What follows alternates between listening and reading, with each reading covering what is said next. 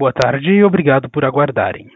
Sejam bem-vindos à teleconferência da Enalta para a discussão dos resultados referentes ao segundo trimestre de 2020. Estão presentes hoje conosco o Sr. Lincoln Rumenos Guardado, diretor-presidente, a Sra. Paula Costa Corte Real, diretora financeira e de Relações com Investidores, o Sr. Danilo Oliveira, diretor de produção, e o Sr. José Milton Mendes, superintendente de exploração. Informamos que esse evento está sendo gravado e que todos os participantes estarão apenas ouvindo a teleconferência durante a apresentação da companhia. Em seguida, iniciaremos a sessão de perguntas e respostas quando instruções adicionais serão fornecidas. Caso algum dos senhores necessite de assistência durante a conferência, queiram, por favor, solicitar a ajuda de um operador digitando asterisco zero.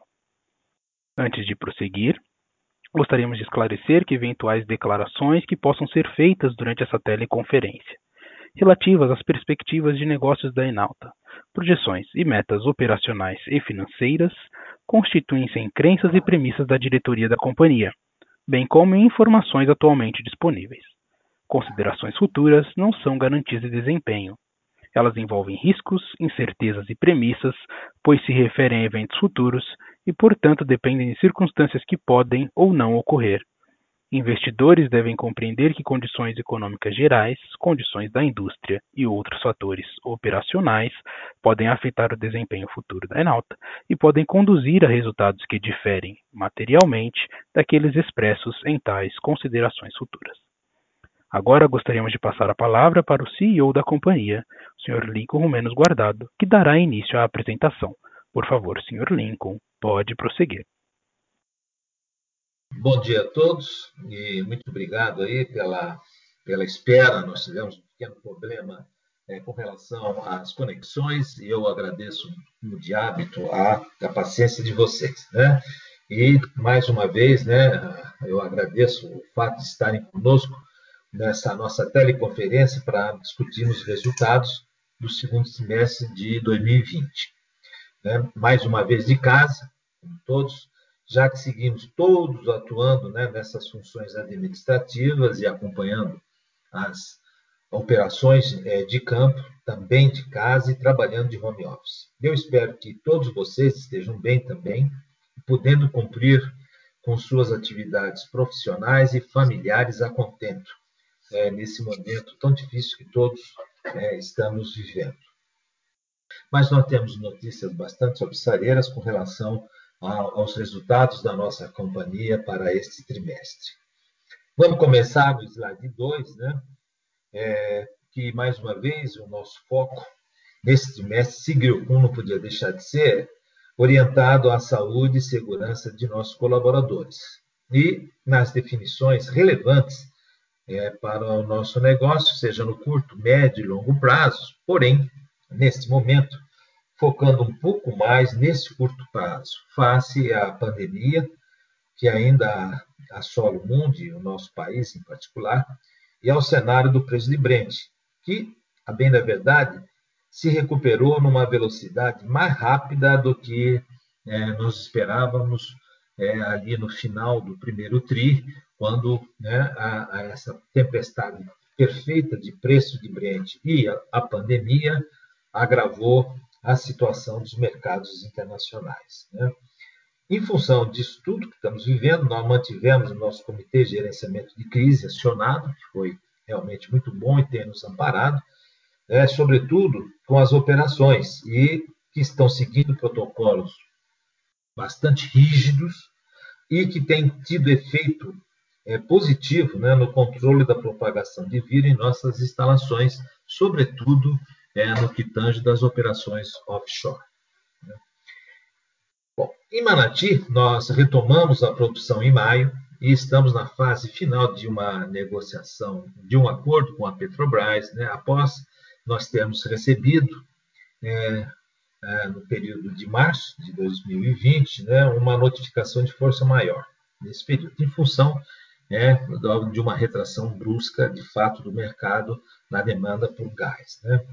Em Atlanta, o consórcio segue com as discussões sobre o sistema definitivo e realmente estamos reinsertando essas discussões de uma maneira um pouco mais forte e sobre a perfuração do quarto poço, visando manter a produção né, do campo e com uma forma também de atender uma demanda crescente né, pelo óleo de baixo teor de enxofre, no qual o Atlanta se insere, inclusive abrindo é, novos mercados, fizemos um pequeno embarque já, pequeno não, o último embarque, inclusive para a China. Bom, em função do adiamento desses investimentos, nós é, tivemos uma redução do nosso CAPEX para o biênio 20 e 21 até o momento, em cerca de 40%, que obviamente tem um reflexo é, é, no nosso caixa e na manutenção de caixa, que é um, um fator extremamente importante nesse momento. Nesse trimestre também mantivemos a nossa estratégia de compra de opções de, de venda do Brent, né, put, e regiando assim cerca de 48% da produção da companhia para os próximos dois trimestres deste ano e já para o primeiro trimestre de 2021, garantindo dessa forma é, uma certa proteção à volatilidade do preço da commodity.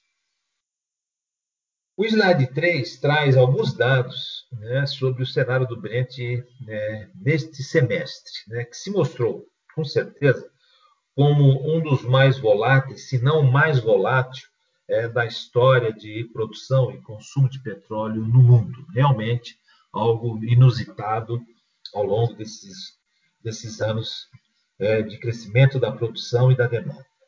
Após dois meses de demanda reprimida, e em função da pandemia, né, ou seja, março e abril, maio e junho já se observou uma recuperação consistente do consumo diário, de barris de petróleo com efeito é, automático no preço, que atingiu cerca de 41 dólares por barril nesse semestre, nesse último tri, ou seja, 81% de aumento nesse segundo trimestre. Grande parte dessa recuperação, sem dúvida, se, recupera, se, re, se reflete é, da recuperação econômica liderada pela China, associada também aos cortes de produção da OPEP+, que incluiu aí a Rússia e também é, a queda substancial que ocorreu na produção do shale oil nos Estados Unidos e que, em princípio, deverá, deverá se permanecer, já que não há tanta elasticidade na produção é, desse tipo de play, o shale oil nos Estados Unidos. De lá para cá, o preço subiu em curva crescente, com menor velocidade, e hoje estamos até negociando um Brent na faixa de 44 dólares ontem, e com tendência de manutenção dessa apreciação lenta, porém contínua, por tudo que nós temos visto da, das agências e de vários, vários uh, institutos uh, privados e bancos também. Dessa forma, nós estamos acompanhando esse ambiente de extrema volatilidade, mas mirando, como deve ser, o cenário de longo prazo dessa commodity, que é o realmente ampara as nossas decisões de investimento.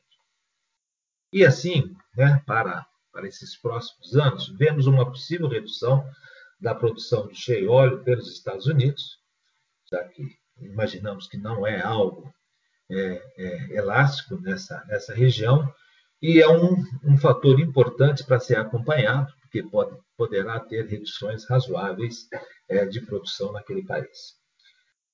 Seguindo para o slide 4, vamos falar do desempenho de nossos ativos né, e a produção em Manati em Atlanta, que é o que mais todos nós é, seguimos de perto. Né. A boa notícia em Manati é que a produção foi retomada em maio. A companhia está negociando um acordo com a Petrobras em fase já bastante adiantada, é, uma, é um aditivo ao contrato que nós temos, então tem aspectos legais que envolvem mas já está indo bem e já tendo né, recebido, inclusive, montantes relativos aos meses da produção de Manati dos meses de abril e maio. E já temos, inclusive, faturado a produção do mês é, de junho e ambos, né, essas três a, fases, esses três meses, com base na proposta é, desse acordo com a Petrobras. Né.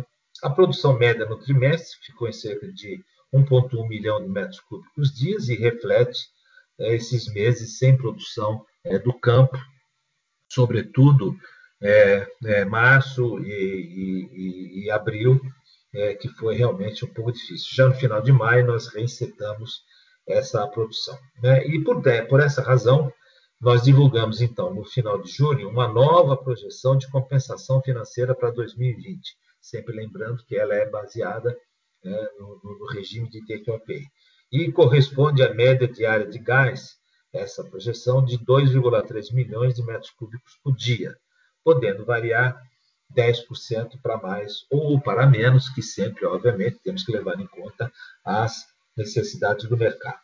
Já em Atlanta, o campo registrou produção média de 25,2 mil barris de óleo por dia no segundo TRI de 2020, praticamente o dobro do volume produzido no segundo TRI de 2019, em linha é, com o projetado pela Enalta. Em junho, né, quando o volume de água atingiu um patamar que exigiria o funcionamento da planta de separação e descarte de água, né, iniciamos o comissionamento dessas facilidades no FPSO. E só pode ser feita nessa fase, porque tem que caracterizar essa água, salinidade, tudo que vem com ela, e o volume também é necessário para, para essa, essa, esse comissionamento. Né. Durante esse processo, então, nós detectamos um problema que nos levou a fechar dois postos produtores e reduzir a produção do campo para não descaracterizar os padrões exigidos para a venda do óleo. Né. Nesse momento né, que estamos vivendo, o problema está sendo solucionado e temos que dizer que também a Covid dificultou um pouco o trânsito é, de pessoas que vinham ajudar né, é, da própria TK nesse, nesse, nesse problema, é, e estimamos que, é, com tudo que já está sendo feito, agora já insetado, e ainda em agosto nós estaremos operando normalmente, dado que os problemas que nós enfrentamos não se referem, eu quero enfatizar isso, não se refere ao comportamento de reservatório, e sim a problemas de performance na FPSO, sobretudo na planta de separação e descarte é, de água que está sendo produzido junto com o óleo. Bom, o custo desse reparo é de responsabilidade da TK e a menor produção é, que nós observamos também reduziu o custo do charter do FPSO, em função da planta de processo não ter tido desempenho dentro do padrão é, que está é, contratado. O aumento da produção nesse segundo trimestre, aliado à renegociação de custos com fornecedores, que ficou na casa de 11%, é, dos nossos custos operacionais, levaram o nosso lifting costs a uma queda de quase 50% nesse segundo trimestre de 2020, totalizando cerca de 15 dólares por barril, comparado aos 29 dólares por barril no mesmo período do ano passado, e a 21 dólares, ou aproximadamente 22 eh, por barril no primeiro trimestre ainda deste ano. Né? A queda na produção de Atlanta, devido aos problemas de separação da água, também nos levaram a revisar em julho nossa projeção para a produção média anual de 2020 em Atlanta, que foi reduzida para 23 mil barris de óleo por dia, uma margem de variação também de 10% negativa ou positiva. É, nessa data, também divulgamos né, a produção média diária de 18 mil barris por dia para o ano de 2021, já em função é, do atingimento da capacidade máxima de tratamento de água neste FPSO, no, Petro, no Petrojal 1, o que requer um controle da produção dos poços. Né? Isso é bom é, certificar. Hoje nós temos um problema na separação e no, na, na operação da planta. Já para 2021, pela, pela, pela contínua produção do campo e da água, que sempre cresce a um determinado ritmo, nós vamos atingir o limite de tratamento que nós temos, que é em torno de 7 mil barris de água por dia. Né? Bom, uma ação mitigadora a esse fato poderá ser a perfuração do quarto poço, que estamos já é, é, discutindo, inclusive com os sócios, e, em princípio, né, esse poço não deve ter uma produção de água equivalente aos demais poços que já foram perfurados, que estão em, em produção há mais tempo, e, portanto, a gente poderia vir recuperar um pouco dessa produção para o ano de, ao final de, de 21, que é quando se espera que a gente possa vir estar furando esse quarto poço. Com relação aos próximos passos para o desenvolvimento do sistema definitivo do campo de Atlanta, né, a tomada de preços para o afreitamento do FPSO foi adiada. Ela só foi adiada e não simplesmente esquecida. Nós estamos trabalhando nesse, nesse fato, sim, e agora com um pouco mais de ênfase. Mas o consórcio está em discussão para aprovação né, desse quarto poço agora, e, sem dúvida, é, ele, ele significa uma, uma, uma forma de aumentarmos nossa receita, dada a abertura de novos mercados para o nosso óleo e a, a, a IMO 2020, que tem nos ajudado a ter descontos é, bastante baixos é, para o óleo de Atlanta. Né? O monitoramento de preço desse óleo, assim como a, a evolução da, da pandemia, são os fatores preponderantes para essas definições quanto ao, ao bid do FPCO e o quarto poço. Mas nós estamos vendo que é, a, a, o mercado vai indo bem e esperamos que, sem dúvida, não haja uma segunda fase dessa pandemia que volte a afetar a, a economia mundial. E a gente pode, possa conseguir com essas intenções. Bom, no slide 5, nós atualizamos né, rapidamente os nossos ativos exploratórios. Né? Mantivemos os planos de perfurar o poço exploratório em meados do ano que vem em Sergipe e Alagoas, né? e a ExxonMobil, que é a operadora, já protocolou né, o estudo de arrima ambiental junto à IBAMA e concluímos neste trimestre o processamento final dos dados sísmicos. Então, já estamos na fase para a, a escolha dos pontos é, que iríamos, ou do ponto que iria, que iria perfurar o primeiro poço nessa bacia de Sergipe Alagoas. Né? E no slide, é, mesmo nesse slide, na bacia do Pará-Maranhão, né, o processo de farm-out segue suspenso em função das incertezas com relação à data de obtenção da licença de perfuração. Mas, é, sem dúvida nenhuma, nós continuamos recebendo manifestações de interesse por essas áreas, já que essa bacia está localizada bem próximo, né, ou na continuidade com o mesmo sistema petrolífero da região das Guianas, né, sobretudo da Guiana francesa e do Suriname, onde recentemente né, foram, foram feitas descobertas de grande magnitude, sobretudo agora no Suriname, com é, duas empresas, é, a Total e a Apache, com volumes potencialmente superiores a um bilhão de barris de óleo equivalente. O que a gente está vendo, então, né, é que é, essas descobertas né, estão cada vez mais se aproximando da fronteira brasileira, estão vindo aqui na, na direção leste. Né? E a gente espera, então, que esses processos de farm-out é, possam ser retomados no próximo ano, é, caso a gente receba as licenças de perfuração para o IBAMA e a gente possa, então, de maneira mais enfática, é, propor uma atividade dessas bacias, sobretudo, sobretudo no Pará, é, Maranhão. Né? Outra mudança muito importante nesse trimestre foi na margem leste, nos blocos da Bacia do Espírito Santo, né, com a conclusão da venda da participação é, pela Equinor né, que passou para a Petrobras e também a própria operação. Né? Nós mantivemos é, nossa participação nesses blocos de água profunda do Espírito Santo, com 20%, e a, a Petrobras agora, com 80%, passa a fazer estas operações. Então, essa é para vocês uma visão assim muito muito ampla do que tem acontecido.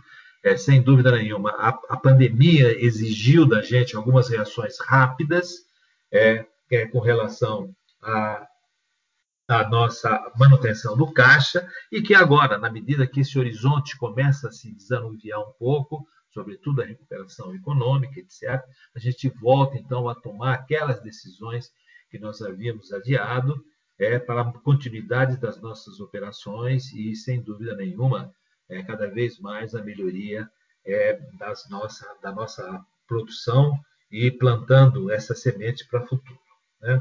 Bom, eu passo para vocês agora, passo a palavra para a Paula, para ela possa comentar um pouco os resultados financeiros e essas perspectivas que nós temos a futuro com relação às nossas atividades. Né? Paula, por favor. Obrigada, Lincoln. É, bom dia a todos. Obrigada mais uma vez por estarem conosco. É, vamos começar pelo slide 6 explicando um pouco os impactos não recorrentes que a gente registrou nesse trimestre e que impactaram as nossas métricas financeiras, especialmente aí o EBITDAX e o lucro líquido. Bom, esses impactos foram, a gente teve um impacto de 121 milhões referentes à incorporação de 20% adicionais né, de participação na Atlanta Field BV, é, elevando a nossa participação, então, para 50%.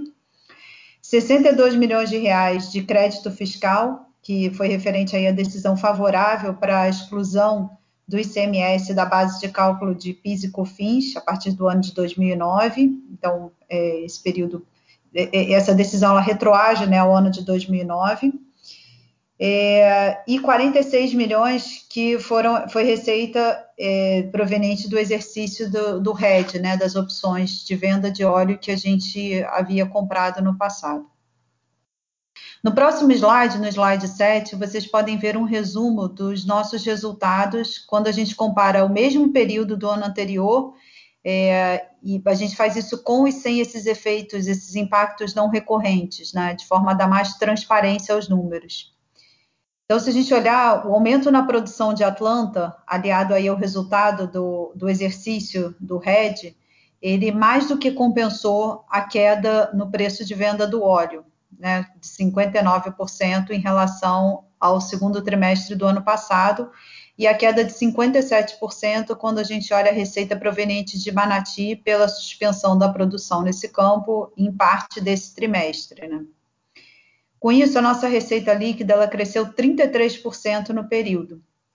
O EBITDAX, incluindo esses impactos não recorrentes, foi de 310 milhões de reais, e quando a gente inclui é, quando a gente exclui esses impactos não, não recorrentes, ele foi de 150 milhões de reais. Da mesma forma, a gente teve um lucro líquido de 128 milhões de reais, é, e excluindo os impactos não recorrentes, esse lucro teria sido de 4 milhões de reais. A Atlanta representou 86% das nossas receitas nesse trimestre, considerando aí que o campo de Manati ficou uma parte do tempo sem produção, né, ele retomou a produção no final de maio. E embora a gente tenha tido recebimento referente aos meses de abril é, e maio, é, o, o, recebimento que a gente tem é, do, pelo gás não produzido, e aí em função das condições do contrato, ele entra como adiantamento, então ele não afeta a receita do período. Então a receita ela acabou ficando é, duramente afetada por esse período onde o campo ficou é, sem produção. Né? Então ele tem o efeito, o recebimento tem o efeito caixa, mas não tem o efeito é, no resultado da companhia nesse período. Passando agora para o slide 8, a gente vai olhar o nosso caixa e endividamento. A gente encerrou o segundo trimestre com saldo de caixa de 1,6 bilhão de reais, né, mesmo depois da gente ter feito um pagamento aí de 300 milhões de reais em dividendos referentes ao resultado de 2019, no dia 28 de abril. É, a nossa dívida é de 230, nossa dívida de 232 milhões de reais, ela é 100% denominada em reais e a, maior parte do seu vencimento está no longo prazo. Então, com isso a gente foi não, não teve um impacto na, na despesa financeira referente a essa variação cambial, que é esse período de volatilidade que a gente viu nos últimos meses. Com relação à nossa dívida líquida EBITDAX, ela reduziu ainda mais nesse trimestre e ela segue negativa em 1,4 vezes. Né? Na verdade, a gente tem caixa líquido na companhia. É, esses números, sem dúvida nenhuma, colocam a gente numa posição bastante confortável, né? especialmente nesse período de, de tantas incertezas, é, e para que a gente continue é, atravessando esse período né, volátil com uma certa tranquilidade. No slide 9, abrimos as nossas informações sobre o RED contratado para a produção do óleo de Atlanta. Nos últimos meses, é, quando a cotação retornou, retornou para a faixa dos 40 dólares, a gente decidiu seguir com a nossa política, né, comprando mais opções de venda e protegendo uma parcela maior da nossa produção futura, especialmente para o período do final desse ano, início do ano que vem, que é o inverno no hemisfério norte, e é um período onde a gente é, entende que possa ter alguma volatilidade aí do preço caso a gente venha a ter uma segunda onda do, do Covid. É, hoje a gente tem a opção de venda de Brent a uma média de 56,7 dólares por barril, o que correspondente a 48% da produção esperada para a companhia no terceiro e no quarto trimestre de 2020. Vale destacar que nesse segundo trimestre o impacto do hedge ele foi bastante positivo na nossa receita, né? Foi da ordem de 50 milhões de reais. É, e quando a gente considera o prêmio pago por essas opções vencidas no trimestre, que foi de 4 milhões de reais, o impacto líquido da operação de hedge na receita da companhia foi de 46 milhões de reais. Como vocês podem ver na parte à direita do slide, Considerando o RED, a expectativa de break-even para a geração de caixa operacional de Atlanta nesse terceiro trimestre de 2020, ela se reduz de 31,5 dólares por barril para 6,8 dólares por barril. Então, a gente tem um break-even operacional de um dígito, né, que é bastante importante para a companhia. E no quarto trimestre de 2020, é, quando a gente considera os efeitos da operação, das operações de hedge que a gente já tem contratado, o nosso break-even para geração de caixa operacional ele sai de 20, em torno de 27 dólares por barril para 16 dólares por barril. Em função das operações contratadas, a Enalta mantém uma posição operacional confortável até o final do ano, com capacidade para sustentar a produção, mesmo que a gente passe por cenários aí de Brent mais baixos.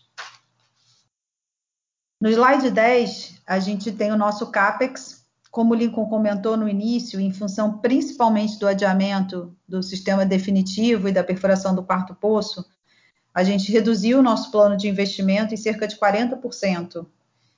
É, foi de 181 milhões de dólares para 110 milhões de dólares, sendo 35 milhões de dólares para 2020 e 75 milhões de dólares para 2021, com uma margem de variação de 20% para cima ou para baixo. Nesse, vale destacar que, mesmo com essa redução, o cronograma para perfuração do primeiro poço exploratório na bacia de Sergipe Alagoas está mantido para 2021. Dos, dos 35 milhões de dólares orçados para esse ano, 15 milhões de dólares já foram realizados nesse primeiro semestre, dos quais 40% em Atlanta. Para 2021, dos 75 milhões de dólares orçados, a companhia estima 27 milhões para Atlanta, incluindo aí a, a perfuração do quarto poço, e 37 milhões para os blocos da bacia de Sergipe Alagoas, onde a gente espera iniciar a perfuração de um poço exploratório já no próximo ano. Para encerrar, então, vamos falar um pouco do que, que é a nossa prioridade é, e como a gente está se preparando aí para esse mundo pós-crise, né?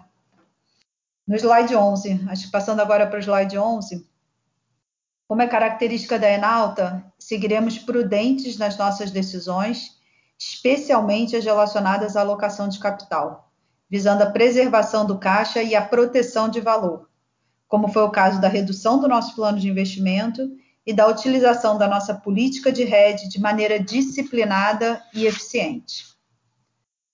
O cenário do preço do óleo vem se delineando aí com tendência positiva, mas isso está diretamente relacionado ao comportamento da pandemia e a uma possível segunda onda e os seus impactos na recuperação da economia global. No caso de Atlanta, o nosso óleo com baixo teor de enxofre, ele continua a registrar alta demanda. A gente, inclusive, tem explorado aí novas, é, novos destinos, né, novos compradores para esse óleo, como, por exemplo, na China. Aqui no Brasil, é, a gente está no segundo mês de recuperação industrial e a gente continua acompanhando aí o que está acontecendo, todos os movimentos de mercado. Também estamos atentos a novas oportunidades que possam surgir, tanto considerando potenciais leilões que, que ocorram, é, como oportunidades de aquisições atrativas, né, que façam sentido dentro da composição do nosso portfólio. Por último, mas não menos importante, é, eu queria citar a questão da transição energética, né? Que a gente entende que a transição para uma economia de baixo carbono é um processo que já iniciou, é, que ainda levará algumas décadas para se concretizar, mas do lado da Enalta, a gente está bastante consciente dos impactos ambientais da nossa atividade. A entrada em operação do campo de Atlanta é, levou a companhia a, a acelerar né, a nossa evolução aí das ferramentas que a gente utiliza para quantificar o volume de CO2 emitido, identificar oportunidades de redução e definir planos de ação e investimentos necessários para atingir esse objetivo. Em 2020, mantivemos a nossa participação no Carbon Disclosure Project, divulgando a todos os stakeholders ações relacionadas ao monitoramento e controle de emissões de gases de efeito estufa e a publicação do nosso inventário de emissões, que é verificado por terceiros. Em junho, anunciamos ainda a nossa assinatura ao Sustainable Ocean Principles, promovida pelo Pacto Global das Nações Unidas, que foi criado em 2019 e é voltado a práticas responsáveis nos oceanos. Pela nossa relação com o ambiente marinho e costeiro, já trabalhamos para, para o desenvolvimento sustentável, o ODS 14, que é o da vida na água.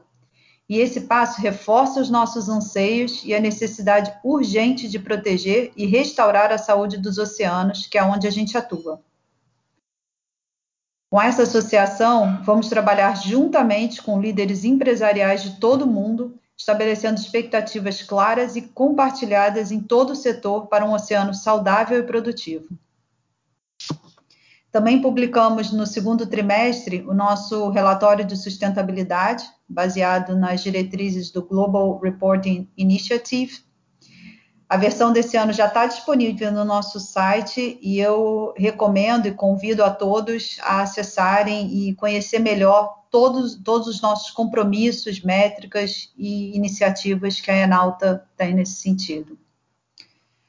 Bom, com isso eu encerro a nossa apresentação e peço ao operador para abrir o call para as perguntas. Obrigada. Senhoras e senhores, iniciaremos agora a sessão de perguntas e respostas. Para fazer uma pergunta, por favor, digitem asterisco 1. Para retirar a pergunta da lista, por favor, digitem asterisco 2. A nossa primeira pergunta vem do senhor Luiz Carvalho, Banco UBS. Oi, Lincoln, Paula, tudo bem? Boa tarde. É, tenho duas perguntas aqui.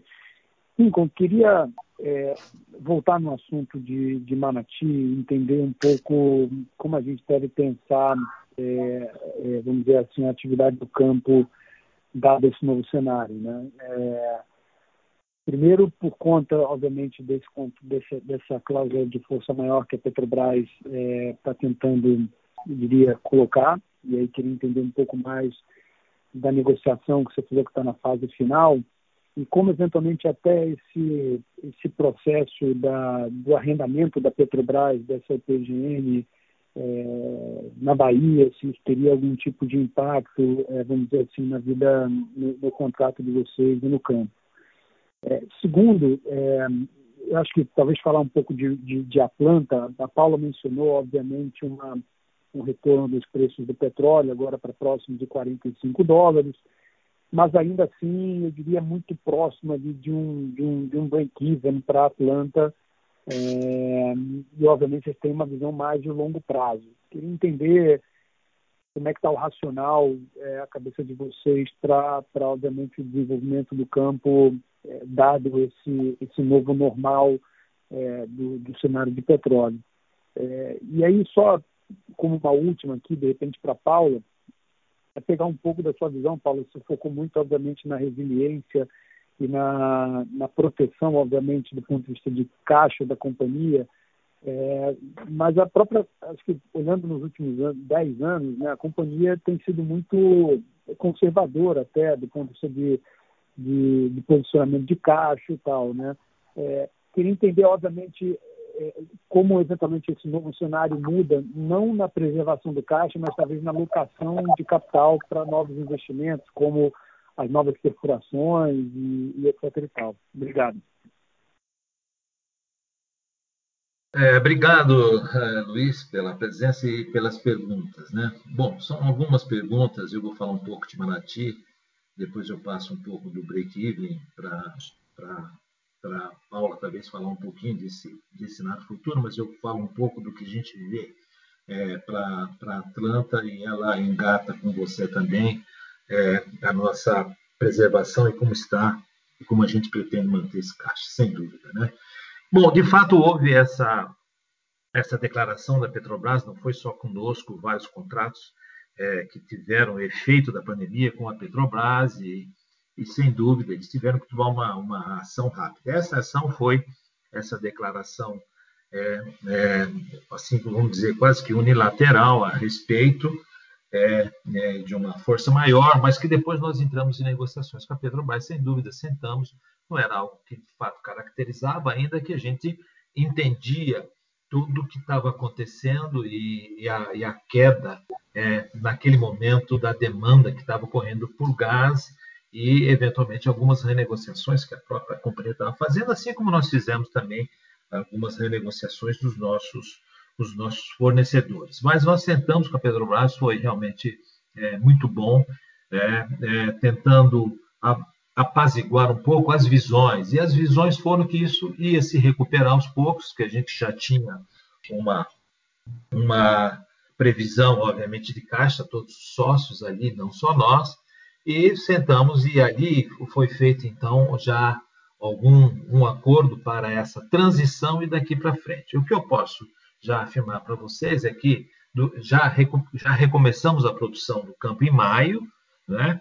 É, já no bojo dessa, dessa negociação com, com a Petrobras, em junho já é, regularizou a produção e julho também, e mais ou menos o que é, ficou acertado é que desses meses em que a produção foi um pouco menor, nós inclusive já recebemos, né, é, abril e maio da Petrobras, junho já houve a fatura correspondente à produção, é, já quase totalmente normalizada, e esperamos mesmo para julho e daqui para frente. Mas o que ficou aproximadamente no, no bojo, isso está sendo ainda escrito, porque é um aditivo ao contrato, é um aditivo, e, mas é que aquele, aquele volume não retirado, ele fica simplesmente postergado. Ele pode ser retirado ao longo desse ano, como pode é, passar é, para o ano que vem também. Então, é mais ou menos essa a ideia é, que está sendo é, discutida juntamente é, com o consórcio e a Petrobras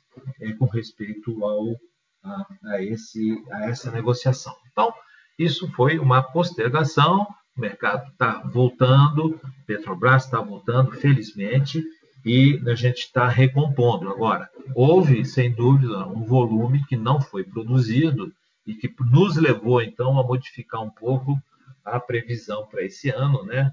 É, na média, na média anual diária de 2,3 milhões de metros cúbicos dia. Mas aquilo que não for retirado, e ainda poderá até vir a ser, vai depender do mercado, sem dúvida, fica adiado né. Com relação ao arrendamento, sim, nós vimos, é, foi para a fábrica de fertilizantes, mas é em relação ao, ao, ao contrato. Né? O nosso contrato é com a Petrobras.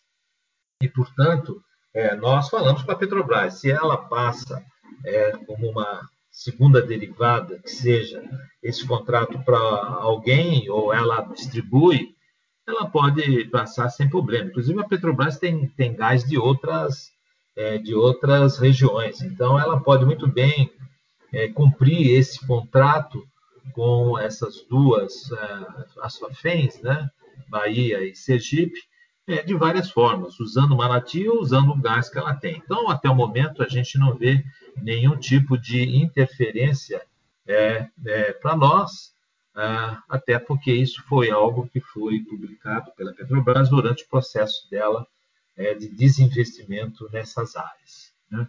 Então, até o momento, a gente não vê nenhum, nenhum problema. Talvez o que a gente tem é simplesmente mais um consumidor nessa área, que as Fafens eram consumidores, sobretudo a de Sergipe, eram consumidores tradicionais é, do óleo de Manati, do gás de Manati, né? consumiam cerca de um milhão de metros cúbicos é, dia de gás e é, hoje, é, voltando a essa atividade, eu acho que passa até ser uma garantia é, de escoamento é, não só desse gás, mas de todo o gás do Nordeste. Né? E a gente vê com, com muita alegria que o consumo de gás voltará a crescer no Nordeste, não só por causa de Manati, mas que tem um horizonte curto, quatro, cinco anos no máximo né, de produção, mas nós temos Sergipe lá também, então sempre ver que há novos consumidores e há novos players nesse mercado é, realmente é, nos alegra. E a gente espera que isso tenha, sem dúvida, um ganha-ganha para todos.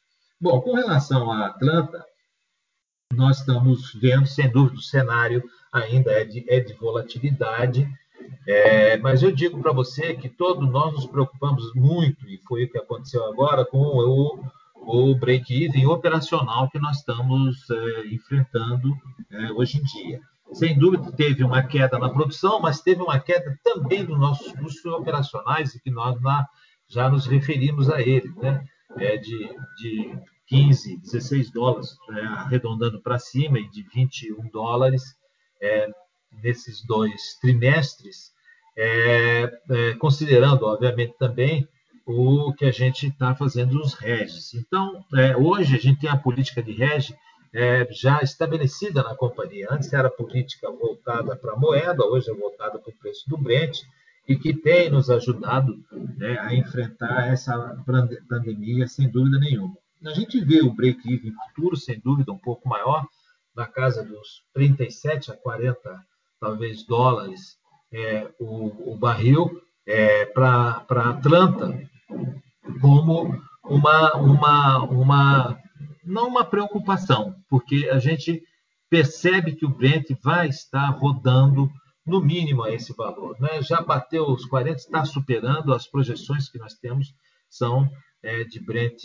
é, subindo é, paulatinamente ao longo desses anos. Soluços sempre vão haver, mas na nossa linha, hoje, depende muito do que a gente vai obter é, é, quando tomamos a decisão para o BID, nós estamos trabalhando seriamente nisto, para fazer o BID do FPSO. O FPSO representa 40% dos custos é, operacionais, não, não do lifting, mas do custo operacional como um todo.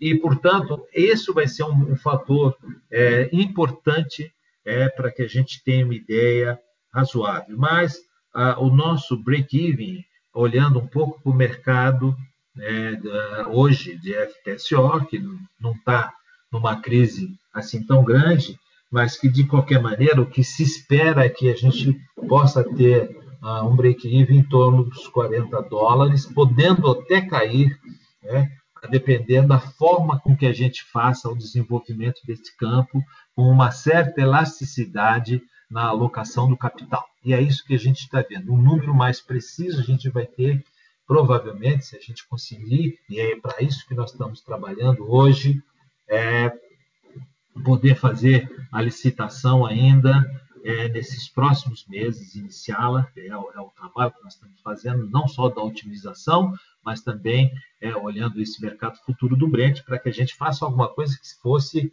bastante responsável. Nós estávamos muito adiantados nisso quando houve é, o problema da, da do preço do Brent, a pandemia, então nós suspendemos uma medida, sem dúvida, racional naquele momento, mas agora nós estamos retomando. Mas é esse mais ou menos o range que a gente espera é, é de, de break-even para o Brent naquele momento e de e pensando nos 50 mil, que a gente continua pensando né, nesse valor ainda, é, de lifting, obviamente, um pouco abaixo disso, na casa talvez dos 20, 20 e poucos dólares, é, máximo de custo operacional para Atlanta para um sistema definitivo. Mas de operacional é, é uma coisa e, e custo total é outra. E o range que a gente espera, olhando o mercado, olhando o que está acontecendo, é, é, e as potenciais oportunidades de FPSOs e oportunidade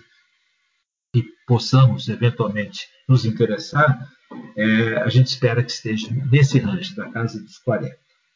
Eu passo para a Paula, que então vai falar um pouco a respeito do que você quiser do caixa, e se ela quiser também trazer um pouquinho mais de luz a respeito é, do break-even, fique à vontade aí. Paula, por favor. Obrigada, Lincoln. Bom dia, Luiz. Obrigada aí pela, pelas perguntas. É, bom, com relação ao break-even, acho que o Lincoln cobriu bem né, o ponto. É, a gente ainda está trabalhando na licitação é, dos, dos, principais contratos. Acho que talvez o principal contrato aí para o definitivo seja o próprio contrato de FPSO, que a gente está é, trabalhando aí ainda na contratação, né, na licitação. Então, é, é difícil a gente calcular o break-even sem ter esses custos ainda refinados. Né? Então, eu acho que, sem dúvida, essa leitura de mercado ela vai trazer para a gente um, um, valores mais precisos aí para o é, break-even do desenvolvimento definitivo de Atlanta. É, nos nossos cenários mais conservadores, eu acho que quando a gente olha né, o que a gente tem hoje em mercado futuro de, de, de óleo né, para 2023, que é quando entra o campo e ele segue subindo, aí está em contango, né, 2028, eu acho que a gente está falando de um óleo mais ou menos de 57 dólares por barril hoje, né, que a gente, quando, a gente olhar esse mercado hoje, é, parece fazer sentido né, dentro, dos, dentro dos parâmetros que a gente tem é, para Atlanta mas acho que é, esses números de break-even de investimento eles vão ser bastante refinados quando a gente conseguir ter essa, essa leitura de mercado, né? Acho que o mercado acaba se adaptando também a preços mais baixos de Brent, é, o, o, o, que ajuda no, no, na tomada de decisão aí de investimento né, dos projetos. Falando um pouco de caixa, de resiliência e de hedge, é, no, uma nossa política de hedge para commodity especificamente, e para moeda a gente olha até um intervalo maior de, de três anos, mas para commodity especificamente a gente olha sempre os próximos 12 meses, né? Mesmo porque a gente, em geral, trabalha com opções de venda e a compra dessas opções para prazos muito longos, ela se torna muito onerosa para a companhia. Então, quando a gente olha para o longo prazo, acho que exposição a óleo faz parte do nosso negócio, né? Grande parte dos nossos ativos, do nosso ativo é reserva, é, do nosso valor, né, reserva e é, não consigo redear essa, essa reserva toda ainda não produzida. Então, o que a gente procura se proteger dentro da política são esses momentos de volatilidade, como que a gente já viveu, como que a gente viveu agora recentemente, e garantir a financiabilidade da companhia para atravessar essa, esses períodos um pouco mais é, turbulentos. É, com relação à alocação de caixa, é, acho que a companhia sempre foi bastante prudente né, na utilização desse caixa. Acho que a gente fez alguns movimentos importantes, desde a da abertura de capital, a própria compra dos blocos na, da, da, na Bacia de Santos, do, do, BMS-8, que acabou derivando na descoberta de Carcará, é, do BS-4, né, e depois o nosso posicionamento mais, mais agressivo aí na, na região de Sergipe-Alagoas, que é uma bacia que a gente acredita muito no potencial exploratório, é, eu acho que foram é, é, passos importantes dados pela companhia é, e aonde o fato da gente estar capitalizado e poder aproveitar essas oportunidades fez toda a diferença nesse momento. Então, acho que é um pouco do que a gente está vendo agora. A gente entende é, que esse momento de volatilidade de mercado vai ter reposicionamento de muitas das companhias. É, esse reposicionamento ele pode trazer boas oportunidades de mercado é, e a gente está atento e está, acho que com todas as variáveis, né, capitalizado, com um time técnico preparado é, para capturar essas oportunidades de mercado, né. É, o movimento que a companhia tem feito nos últimos anos é quando a gente entende que tem um excesso de caixa é, frente né, às oportunidades mapeadas, e dado que a companhia é geradora de caixa, é, são distribuições extemporâneas, né, são distribuições extraordinárias é, de dividendos. Né, acho que isso aconteceu nos últimos três anos e fez parte aí do, da, da alocação de capital é, da companhia é, em função da identificação de um excesso de caixa. Então, o que eu te digo hoje é que a gente está bastante capitalizado, é, a gente entende que esse reposicionamento de algumas companhias vai trazer boas oportunidades de mercado, é isso que a gente está buscando. É, então, a gente espera ter bons projetos aí para agregar ao nosso portfólio que façam sentido dentro do portfólio da companhia. Sempre de forma muito prudente, né? acho que esse é o, é, o, é o, DNA da companhia, é a forma que a gente se desenvolveu até agora, é, e, e, preservando aí o valor do nosso portfólio e a, a longevidade da companhia. Acho que é isso que a gente busca. Obrigado. Primeira pergunta Caso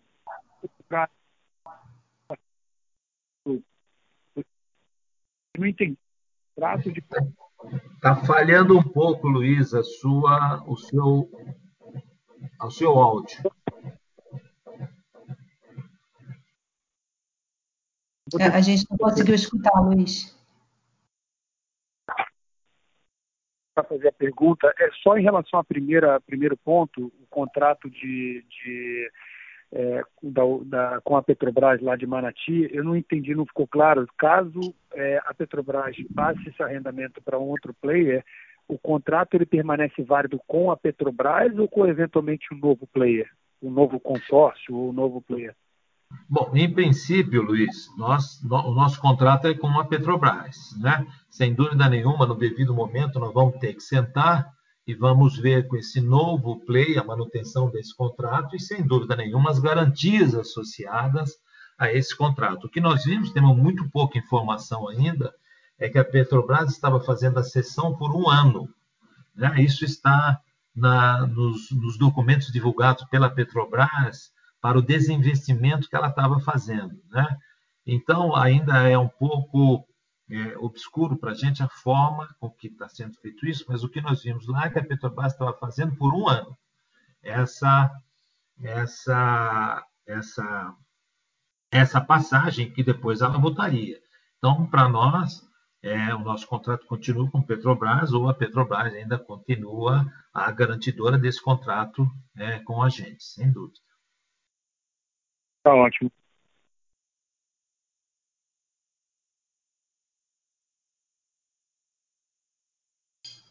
Nossa próxima pergunta vem de Guilherme Levi, Morgan Stanley. Oi, pessoal, boa tarde. É, obrigado por pegar as perguntas. É, eu tenho duas perguntas. É, a, a, primeira, eu, eu, eu, entendo que tiveram vários fatores aí é, contribuindo para a grande redução do, do lifting cost no, no Atlanta. Eu queria entender melhor é, o quanto cada um desses fatores contribuiu para a gente ver esse lifting cost é, em 380, até para entender como vai ser o, o trend para os próximos quartos. É, eu queria entender quanto que foi é, preço de óleo nisso, é, quanto foi a, a, renegociação dos contratos e é, a, o fator da planta de, da, da unidade de tratamento de água. É, e a segunda pergunta, é, eu, se, se, vocês têm algum, algum update em relação à, à expectativa para receber a última parcela da venda do Carcará. É, é isso. Obrigado. É, pois não, Levi. O Levi é o seguinte, eu vou, eu vou responder para você é, sobre, sobre o Carcará e eu passo a, a, a Paula e ao Danilo a explicação a respeito do lifting. Você tem você tem motivações operacionais e teve motivações também é, de ordem financeira, com, a, com, as reduções dos contratos, etc. Então, eu passo é, um pouco a Paula e depois ao Danilo para te dar uma arredondada a respeito do que aconteceu com os custos e por que, que o efeito não foi tão grande. Teve menor produção, mas teve menor custo também. Mas com relação a Carcará, é, a, nós acompanhamos esse processo também pelo que está ocorrendo até na própria, na própria mídia. Né? A Equinor tem sido muito dinâmica com relação ao Carcará, inclusive já tem previsão de produção no final de 23, 24, né? já tem FPSO encomendado, vai ser o FPSO, o maior FPSO em, em operação no Brasil, com 220 mil barris dia. Né? Então, ela está tomando, e a gente tem observado, é, é, iniciativas de quem já está andando bem. Né? Ela declarou a comercialidade desse campo em dezembro do ano passado e, seguindo as, as regras que existem com relação à ANP, a Equinor tem seis meses, então, para entregar um plano de desenvolvimento. E esse plano de desenvolvimento, né, ela, ela deve ter sido entregue, né? nós não acompanhamos, e, e, o problema da pandemia e tudo isso também, é, aí do, da, do corona, dificultou um pouco todas essas ações, de todas as companhias, da própria NP, mas ela deveria ter entregue esse plano até o final de junho, que são seis meses é, para ela, após a declaração de comercialidade, para entregar o plano é, de, de, desenvolvimento dessas agidas. E a, aquilo que se chama de AIP, né, o Acordo de Individualização da Produção, que é, na verdade, a negociação que, que as companhias e os consórcios fazem com a PPSA, é anexo desse plano. Bom, a gente imagina, então, né, é, dado que não tem havido nenhum atraso nisso, em função de todos esses problemas que a gente está vivendo, a Equinor deve ter entregue esse plano né, no final de junho, no máximo aí, talvez em julho, e esse, a unitização está fazendo parte disso. E a agência tem seis meses de plano, de, de data, de, de, período, né? de, de tempo para responder. Então, eu te diria o seguinte: é, tem, tem uma chance, né? E sempre, sempre olhando o todo aqui, né? Tudo que está hoje cercando de algumas dificuldades é, né, nos aspectos corporativos e administrativos que todos estão tendo, que tem uma chance disso é, dessa dessa parte ainda vir esse ano. Mas eu te diria que é mais provável que ela venha no primeiro tri, né? O restante são 144 milhões de dólares que a Equinor deve nos, nos pagar é, é mais provável que venha, talvez, no primeiro TRI, tendo em conta não os prazos é, é, contratados da agência e regulamentares, mas tendo em conta tudo que é, o mundo está vivendo e nós aqui no Brasil também, né, com algum tipo de, de, de, dificuldade. Então, essa, essa é a previsão que a gente tem, não é descartada esse ano, mas é, em termos de é, mais provável, eu te diria que seria no primeiro TRI é, é, de 2021, em função de tudo que está acontecendo. Mas a gente vê que a Equinor está sendo muito diligente e está andando muito rápido a respeito dessa uh, dos, dos, planos e das contratações para a produção é, hoje no chamado campo é, de bacalhau que foi renomeado, né, descoberta de Carcará para bacalhau. Então, é, é essa a, a, a, informação que a gente tem, é, vamos dizer assim, mais oficial, dado, dado o, olhando pura e simplesmente os tempos necessários a partir da declaração de comercialidade que foi em dezembro do ano passado. Né? Também estamos ansiosos por receber esse dinheiro que a gente tem muito plano para ele, sim. Então, eu passaria um pouco aqui agora para Paulo e para o Danilo, é, para falar um pouco do, do, custo e falar um pouco também da parte é, é, mais operacional do que ocorreu. Por favor, Paulo e Danilo. É, bom, bom, dia, Guilherme. Acho que eu vou é, res, tentar responder a sua pergunta sobre a questão do, do custo e depois, se o Danilo tiver alguma coisa para complementar, passo a palavra para ele. É, bom, o custo operacional, é, acho que a gente teve algumas é, variáveis que impactaram é, essa, esse, essa redução, né, que trouxeram essa redução, é, e que podem ou não ter um efeito um pouco mais perene. Né? Eu acho que primeiro, o primeiro ponto é que a gente tem parte dos nossos custos é, em reais. Né? Então, quando eu tive a subida da, da, taxa de câmbio, acabou que, quando eu olho esses custos em dólar, é, ele acabou ficando mais um pouco mais baixo por causa disso. Eu acho que, é, com relação aos contratos, a gente teve uma negociação, a gente já tinha até divulgado isso anteriormente, né? a gente teve uma renegociação é, de, alguns, é, de alguns contratos é, ao longo desse período de pandemia, né, em função é, da queda do Brent né, e da, da, das dificuldades inerentes aí ao período, então a gente conseguiu redução é, de alguns contratos ligados à operação, e é, só esses contratos, tirando a parte do FPSO, eles já nos levariam a uma redução de mais ou menos 10% do custo operacional. Então, é, esse, essa janela de negociação ela é variável de acordo com o fornecedor, mas ela persiste é, enquanto a gente estiver vivendo esse momento é, de crise, de Brent mais baixo e esse período de, de pandemia. A gente teve um outro efeito é, importante, que aí sim é relacionado ao FPSO, e eu vou quebrar o efeito do FPSO em duas, duas partes, é uma parte que a, o contrato da TK ele tem algumas parcelas que são variáveis e dependem do preço do Brent, né? Então, para Brent mais baixos, ele acaba naturalmente tendo é, uma redução no valor da, da tarifa. É, e uma segunda parte que foi é, alguns problemas que a gente vivenciou, especialmente né, depois, no, a partir do mês de junho, né, aí acho que o último trimestre, o maior impacto foi no mês de junho, é, relacionados à separação e o tratamento da água, né? E isso acabou afetando a a produção da companhia, né? Por isso a nossa média do trimestre ficou em 25 mil barris, é, e consequentemente a performance do contrato da TK no contrato do FPSO. Então isso também traz uma redução de custo proporcional, que é enquanto é, durar essa questão do, do tratamento da, da, água, da separação e tratamento da água, que impacta diretamente a performance do, do, do operador, do afretador do, do FPSO.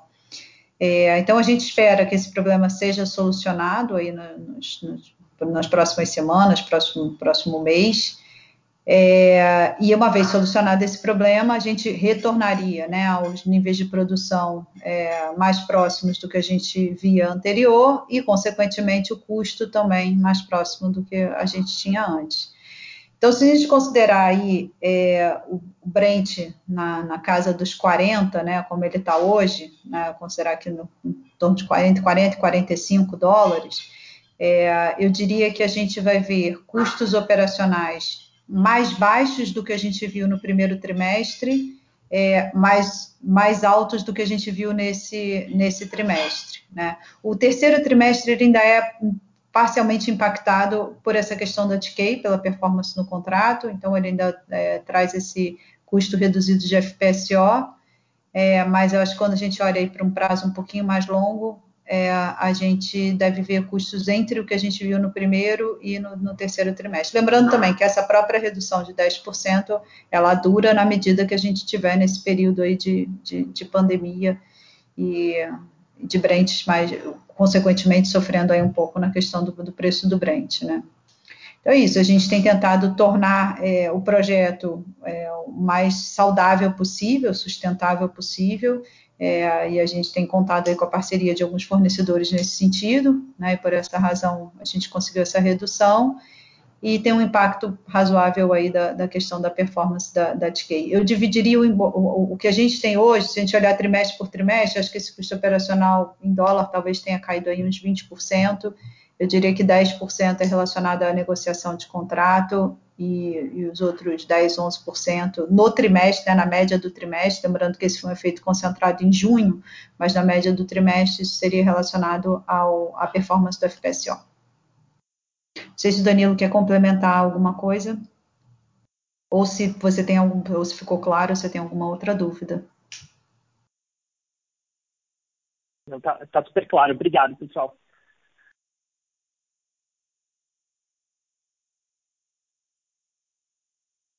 Nossa próxima pergunta vem de Leonardo Marcondes, Itaú BBA. Uh, fala pessoal, tudo bem? Boa tarde, Lincoln, Paula, Danilo. Espero que esteja todo mundo bem aí. É, bom, vamos lá.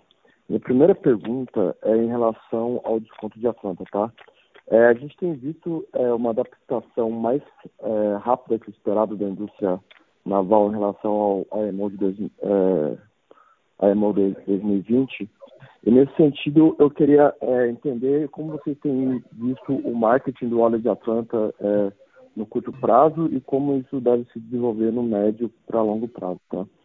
É, segunda pergunta, eu queria entender um pouco mais sobre a cabeça da companhia em relação à a, a, gestão do seu portfólio, né? É, hoje em dia, a, a, na minha percepção, aí vocês, vocês aí é, me corrijam, por favor, caso esteja vendo alguma coisa errada, que a companhia está mais focada no sistema definitivo de Atlanta e na campanha é, exploratória de Sergipe Alagoas, que é, são projetos que são é, mais sobre a nossa sobre, sobre, a nossa visibilidade aqui, né? É, então, eu queria entender como vocês é, veem a companhia daqui a uns anos é, em relação à, dependência desses ativos e se vocês enxergam é, vias de crescimento para a companhia vindo de outras fontes, é, a exemplo M&A é, no médio, curto prazo. Sim. Obrigado. Viu? É, é, obrigado, Eduardo. Bom, como eu estou aqui com a palavra, eu vou falar um pouquinho aqui da, da segunda pergunta também, e o, e o Danilo te, te mostra, é, ele discorre um pouco para você como anda o marketing é, do óleo de Atlanta e as variáveis que a gente busca hoje de mercados e não só preço é, para esse óleo também, olhando o sistema definitivo, o Danilo explica um pouco como isso está andando. Né? Olha, com relação à gestão, você tem razão, nós estamos muito é, focados no Atlanta, porque é aquilo que está gerando é, caixa para a gente, está gerando, inclusive, informações para a gente hoje em dia, né? de que forma a gente pode fazer da maneira mais eficaz é, para tornar a, o sistema definitivo mais resiliente a tudo que nós vemos de, de, variação desse preço de óleo, etc., e olhando o futuro. Né? A gente não está trabalhando hoje em dia com óleo a 80 lá no futuro, mas tem, tem é, forecast, tem é, companhias aí que trabalham até com 80 dólares no futuro. Mas a gente acha que é, é, esse, esse, esse projeto ele tem realmente é, é bastante opções para a gente seguir à frente com ele e os dados que a gente tem coletado têm nos ajudado muito a, a formatar um sistema definitivo e é por isso que nós não lançamos ainda é, o BID, né, olhando um pouco da, da evolução do, do, óleo, e a gente tem procurado lançar mão tá certo, de várias opções é, para esse campo, para que a gente tenha tranquilidade em, em obter em obter essa, essa, essa decisão é, é, para o full develop. Né? Sergipe, sem dúvida nenhuma, tem uma oportunidade muito grande é, para nesse futuro. a gente tem visto o que está acontecendo. Sergipe já é uma bacia produtora, é a primeira bacia produtora é, brasileira no mar. É, do Nordeste é a primeira bacia produtora em água profunda,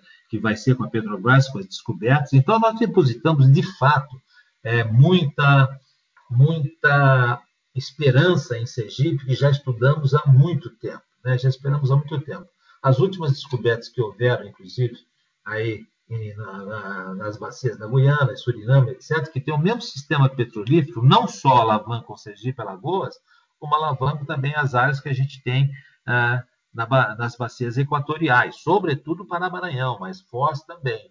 Alavanca, tudo que está acontecendo lá são, são análogos é, né, em, em, Suriname e, e, e, e nesses outros países limítrofes, são análogos de tudo que nós temos no Equatorial e análogos em Sergipe também. E Sergipe está aí, Sergipe está próximo. Sergipe, é, é, provavelmente no ano que vem, nós já nessa época aqui, né, nós estaremos furando. Né? Teve um pequeno adiamento é, em função da pandemia. Por quê? Porque nós aguardamos para Sergipe pura e simplesmente a liberação da licença de perfuração. É só isso. Tudo que nós temos que fazer em Sergipe, com o levantamento sísmico de todos os nove blocos que a gente tem, um bloco só que faltou um pedaço para levantar, sísmica e que não, não impacta nas decisões que nós estamos tomando agora, já estão prontos. Né? E o operador já está tomando as, as iniciativas né, de compra de long lead items, etc., e fazendo a licitação de sonda, que não é só para Sergipe, o operador tem outras áreas no Brasil o que inclusive é bom, porque permite uma campanha mais longa e que a gente possa ter, ter ganhos também de custo operacional. Mas Sergipe, sem dúvida, sob o ponto de vista exploratório, é o nosso foco. Depois é Pará-Maranhão. E contra a geração de caixa de curto, médio, médio prazo, é, é o Atlanta, que vem, por enquanto, é, com a possibilidade de ter é, mais um poço e, e o sistema definitivo é, nesse médio prazo, final de 23 aproximadamente, que é o que a gente imagina e dependendo das ações que a gente possa vir tomar a, a, a esse ano. Sem dúvida, a gente olha também a possibilidade de ter algum tipo de aquisição, mas as aquisições elas precisam fazer um certo sentido no nosso portfólio. Né?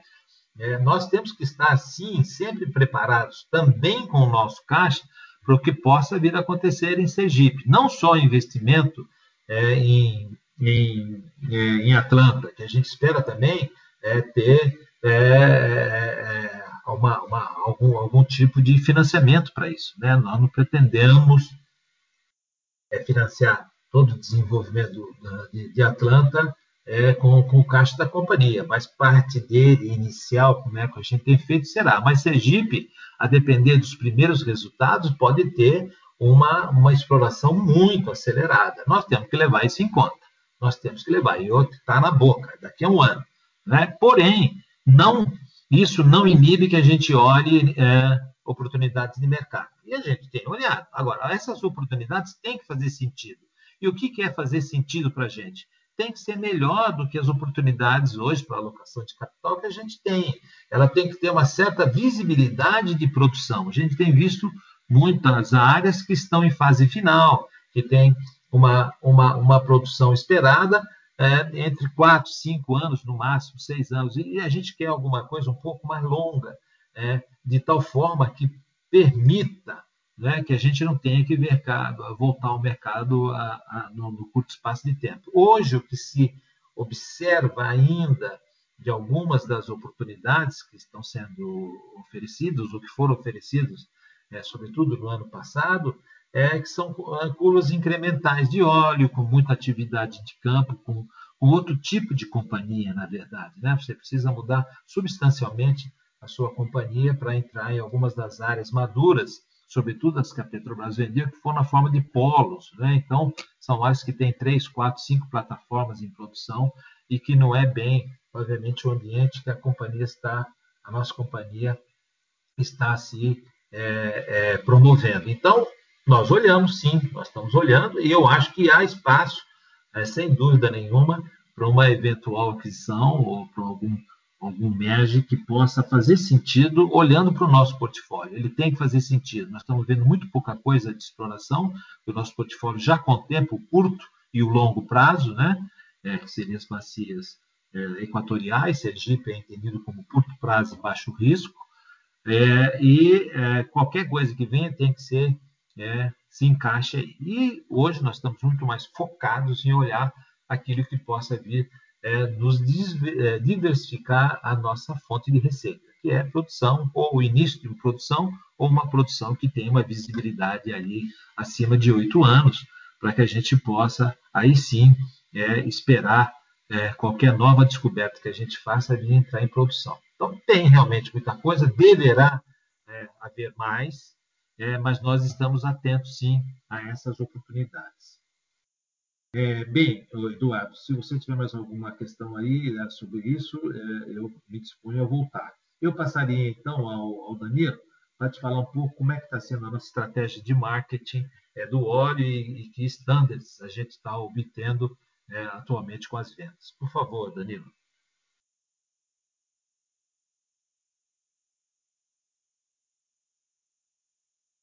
Alô? Danilo?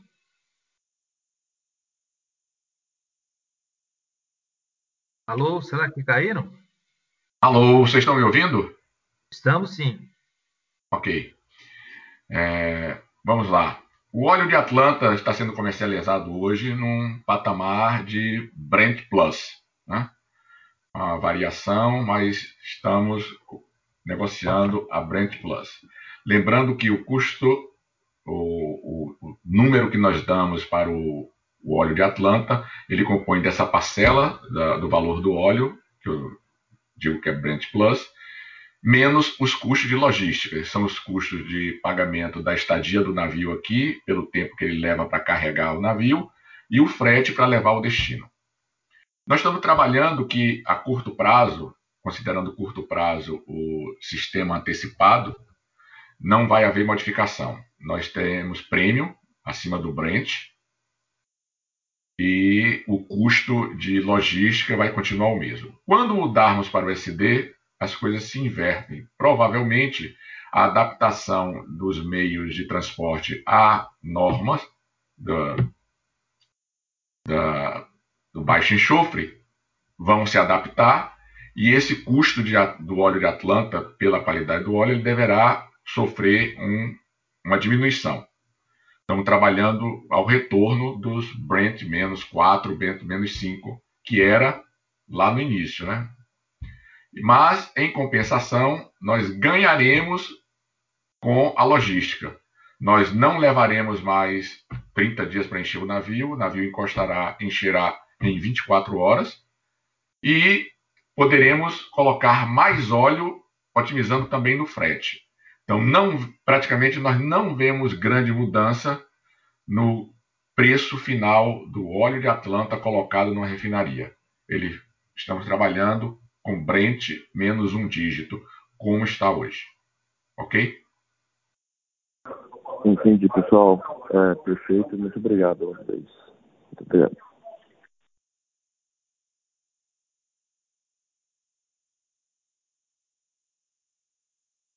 Temos também perguntas vindas do webcast. A próxima pergunta é de Frank McGann, Bank of America. Poderiam nos passar mais informações sobre o ganho com os 20% de participação em Atlanta que foi recebido e de que forma isso é tratado do ponto de vista de fluxo de caixa? Ok, ok, Frank, é, obrigado, obrigado pela presença, pela pergunta também. Eu vou passar aqui para a Paula, que pode te dar um pouco mais de luz como isso vai ser tratado sob o ponto de vista financeiro é, dessa é, a última então é, novidade que nós tivemos e é consequência de um processo muito longo. Então, a, eu acho que a Paula pode é, responder essa pergunta para você. É, Paula, por favor. Oi, Frank, bom dia. Obrigada aí pela pergunta. Vou é, dar prosseguimento aqui à resposta em português. É, bom, com relação aos 20% da, das ações da FBV, é, eles não têm qualquer efeito caixa. É, na verdade, o que acontece é que a gente tinha um investimento na FBV, né, que era reconhecido no balanço da Enalta, esse investimento era de 30%.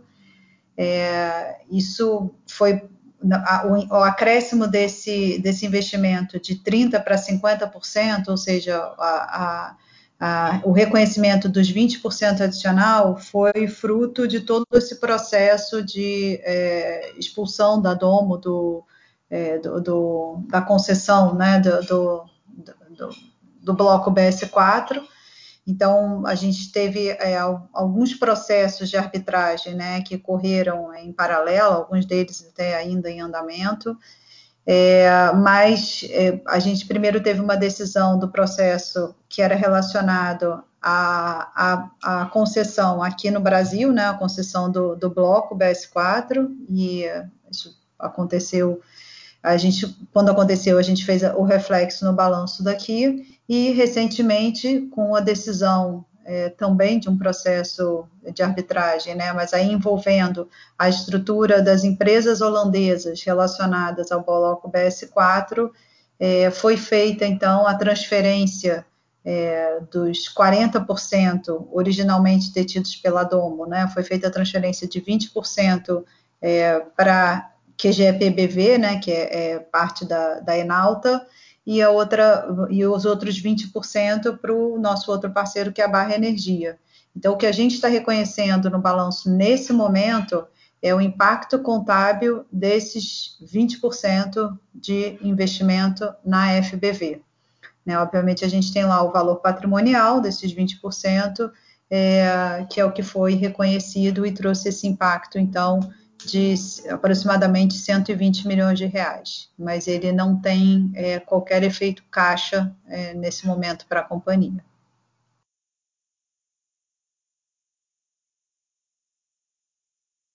Próxima pergunta também de Frank McGann. Sobre o crédito fiscal de ICMS da exclusão do PIS e COFINS da base de cálculo, como é esperada a realização disto? Eu, eu mantenho a Paula com o microfone aberto, então, para explicar os efeitos aí desse crédito né? é, é, para o Frank. Por favor, Paula.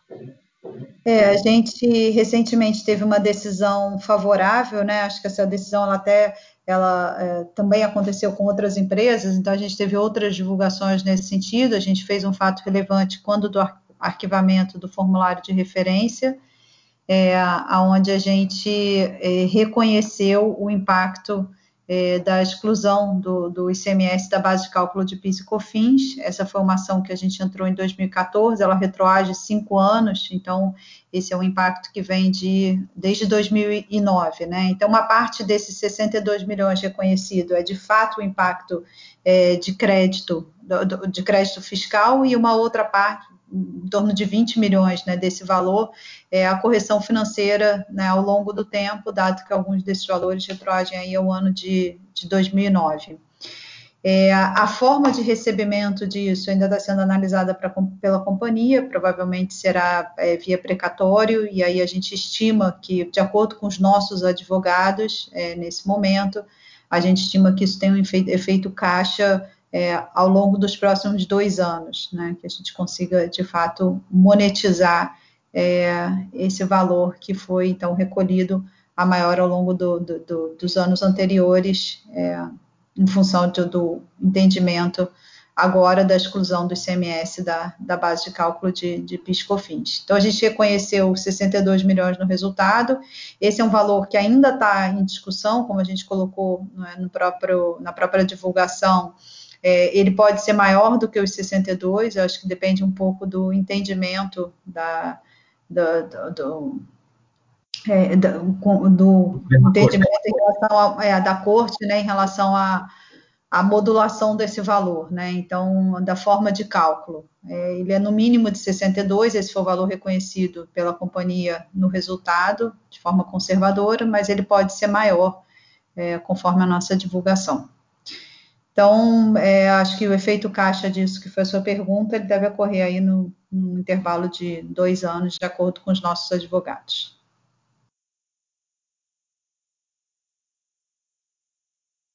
A próxima pergunta vem do Sr. Leonardo. Por que ainda não contrataram a FPSO? A FPSO pode reduzir o lifting cost, o que é crucial neste momento? É, obrigado, Leonardo. Eu, eu posso responder, o Danilo pode complementar. Né? Nós estávamos numa, num direcionamento muito grande já para fazer o, o, o bid da FPSO quando ocorreu toda essa essa a, esse problema grave, né, é, no início desse ano, a partir, sobretudo em fevereiro, que nos obrigou a suspender essa licitação. Naquele momento não havia, né, com uma crise brutal é, na indústria de, de óleo e gás, uma crise brutal na economia, sobretudo na economia mundial, que não se sabia qual seria a a consequência dela e por quanto tempo ela aí está. Ela ainda está aí. Ela, ela realmente ela, ela não foi totalmente embora. Há, há ainda toda essa dificuldade de uma eventual né, segunda onda né, da Covid que pode vir a alterar novamente a macroeconomia, a microeconomia de todos os países. Então, é, naquele momento, não foi só nós, nós tivemos que reagir de uma maneira é, prudencial e, e, nós evitamos, então, né, seguir com a licitação do FPSO. Isso não quer dizer que nós abandonamos a ideia de ter uma licitação e que nós estamos abandonando a ideia, em função dessa crise, essa ideia. Não, não foi isso. Nós simplesmente adiamos essa decisão em função dessa dessa debacle que ocorreu na economia e no mercado, e na medida que isso começa a recuperar, e é o que nós estamos vendo agora, né, estudamos, vimos, é, revimos a forma de fazer esse sistema é, definitivo, né, tentando otimizá-lo sob o ponto de vista econômico e não só técnico, é, para que ele seja resiliente a essa, a essa nova tendência que veio. Felizmente, o óleo começou a recuperar, de uma maneira até mais rápido do que nós imaginávamos, e, e tudo leva a crer que ele vai se manter nesse nível crescente, nessa apreciação crescente, lenta, mas contínua, que é o que nos interessa, que nos permite, então, antever, como já foi citado pela Paula, é, valores acima de 50 dólares aí a partir é, de 22, 23 e chegando até 58, 60 em 2008. Se essas tendências se manifestarem, é, ainda dessa forma, a gente pretende sim voltar a pensar no FPSO. Mas não é só isso, tem aspectos técnicos também, e que eu abro o microfone é, para o Danilo, se ele quiser é, completar um pouco mais a respeito é, das decisões e, do, e, dos estudos que a gente está fazendo. Né? É, Danilo, por favor. É, o Lincoln já falou muito bem, né? Nós estávamos prontos para lançar o BID é, no início desse ano, justamente logo após o Carnaval, quando é, a crise abateu, aí, comprimindo os preços de petróleo, e nos levou a dar uma parada, dar uma adiada nisso, e retornamos agora. Né? O, o preço de petróleo já está mais ou menos equilibrado, em nível entre 40 e 45, com tendência de alta e nós pretendemos, é, já estamos completamente prontos para ir para o bid. As companhias já foram contactadas, já estamos discutindo, inclusive, é, a, a, engenharia, alguns aspectos de performance do navio. Só falta mesmo oficializar o formalmente, né? E isso deve acontecer, se tudo correr bem, até o final desse mês, ok?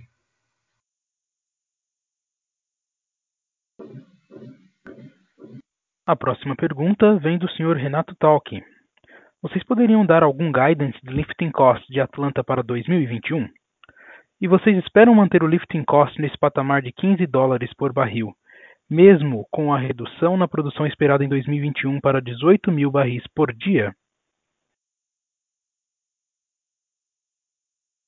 Bom, a gente espera que em 21, né, eu deixo também um pouco a bola preparada para falar, ah, em 21, a gente deve atingir, ah, pela produção, né, voltando à produção de três postos, etc., a gente deve atingir é, a capacidade máxima de é, é, tratamento de água desse FPSO. Ela é limitada, a gente sempre soube disso, né, que ela era limitada, o FPSO estava previsto para ficar cerca de três anos e meio, nós tivemos que estender em função de toda de toda essa problemática, a crise 2014, 15, a crise atual e tudo isso, então a gente está vendo que esse FPSO tem que ficar um pouco mais de tempo na alocação. E ele, a produção normal de água, né, e que o óleo, o óleo produz com a água, e felizmente tem água, porque a água ajuda a manter a, o deslocamento da água, né, a movimentação da água ajuda a manter a pressão no reservatório e, portanto, a produção, ela vai atingir o limite de capacidade de, desse FPSO, que é 7 mil barris de tratamento por dia. E ela atinge quando? Vai atingir no ano que vem.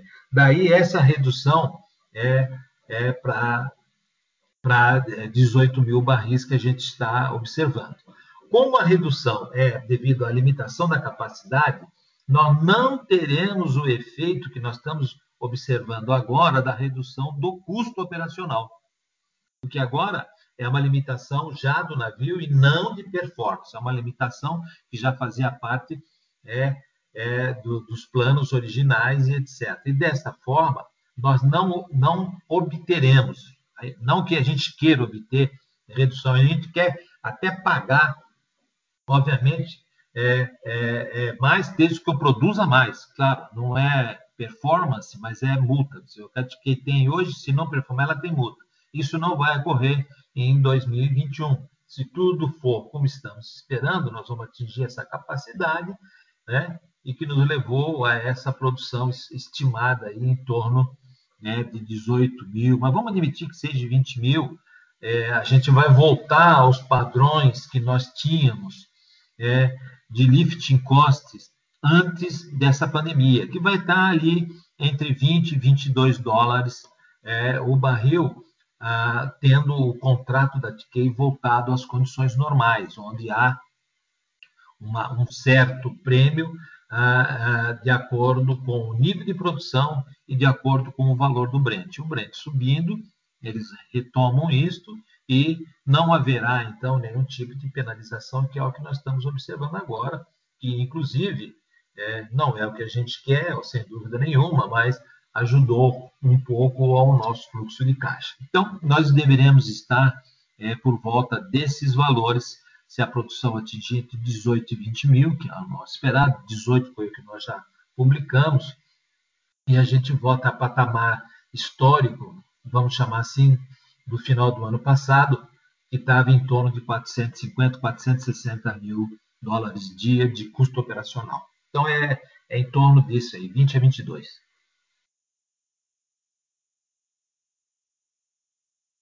A próxima pergunta vem de Lucas Ganzo. Bom dia. Como a produção em Atlanta deve voltar ao normal a partir de agosto, por que a redução para 2021 foi tão expressiva?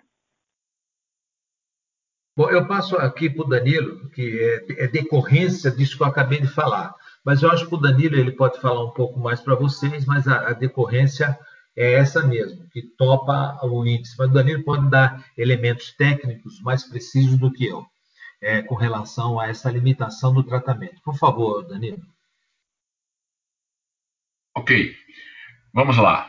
Lembrando a vocês que o Petrojal tem uma capacidade de, de processamento de 30 mil barris por dia e uma capacidade de processamento de água de 6 mil barris por dia.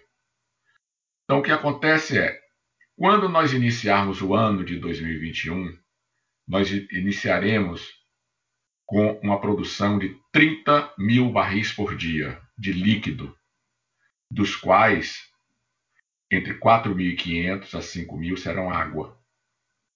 E este volume de água irá crescer. Tá? Então, quando a água chegar a 6 mil barris por dia, eu terei que diminuir a produção de óleo. Porque, como eu não posso tratar mais água e o óleo vem com mais água, eu começo a diminuir a produção. Então, essa produção vai decrescendo de modo a manter sempre produção de água 6 mil barris por dia. Então, a produção começa em torno de 25 mil barris por dia, em janeiro, fevereiro, e ela vai diminuindo ao longo do ano, até dar uma média anual de 18 mil barris por dia. Lembrando que isto não é um problema de reservatório. Se nós tivéssemos um navio com capacidade de tratar água, os três poços produziriam 30 mil barris por dia de óleo, ou próximo disso, porque aí eu poderia levar água para é, volumes muito maiores. É o que irá acontecer no sistema definitivo. No sistema definitivo, nós teremos um navio com capacidade para tratar 160 mil barris de água. Tá? Então, os poços poderão produzir a plena capacidade que a água será tratada. Lembrando também que nós já tínhamos previsto isso, tanto que estava programado a perfuração do poço no primeiro trimestre de 2021 para substituir aquele que produzisse mais água. Então, substituindo a água pelo óleo, elevando a produção de óleo do sistema. Mas, infelizmente, com a Covid e a redução do preço do Brent, o, a perfuração deste poço ficou inviável. A retomada do Brent de novo a patamares de 40 45, trouxemos de novo à mesa, estamos discutindo agora com o nosso sócio para retornar, retor, retornar, retornarmos a decisão de perfuração do quarto poço, o que ocorreria ao final do ano que vem. Infelizmente, o ano de 2021 ele está prejudicado pelo volume de água limite do FPSO.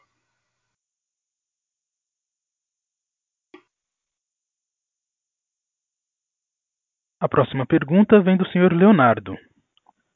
Por que não investem já em 2020 em Sergipe? Tem caixa para isso. Área promissora com possibilidade de alta vazão de óleo adjacente a Farfã, com lifting cost menor talvez do que Atlanta. Áreas com baixo lifting cost deveriam ser foco da companhia para proteger contra cenários adversos. É, obrigado, Leonardo. Nós concordamos plenamente com você, viu? 100%, 110% com o que você falou. Mas a motivação é, não é, é por querer. Então, eu vou pedir para o nosso superintendente de exploração, o Mendes, é, para que te respondam como é que estão essas atividades e o que, que tem, na verdade, impedido que a gente faça um investimento maior ainda do que nós estamos fazendo em Sergipe, como você preconiza. Nós estamos muito de acordo. Mendes, por favor. É, boa tarde, Leonardo. É, obrigado. É, como o Lincoln falou, a gente compartilha né, essa sua ansiedade. É, se dependesse da gente, a gente já estaria com a sonda é, perfurando lá em Sergipe Alagoas. É, no entanto, a gente tem que seguir toda, todos os trâmites né, da, da, dos dados né, que foram adquiridos. A gente já divulgou, inclusive, nesse release agora que o processamento final é, do 3D adquirido em Sergipe só foi concluída agora em meados desse ano.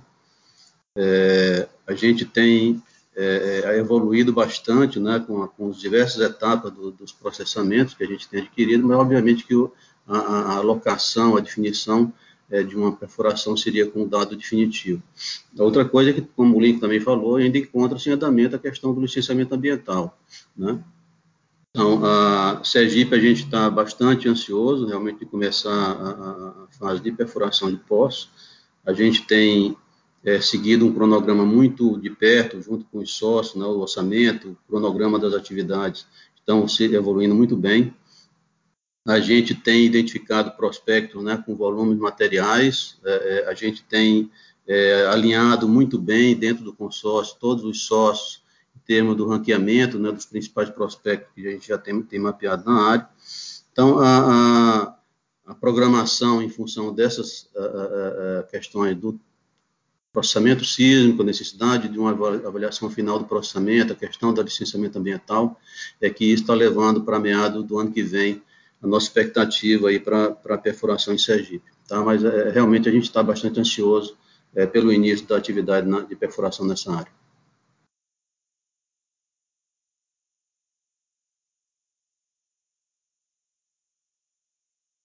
A próxima pergunta vem da senhora Ana Luísa Eggs, Brasil Energia.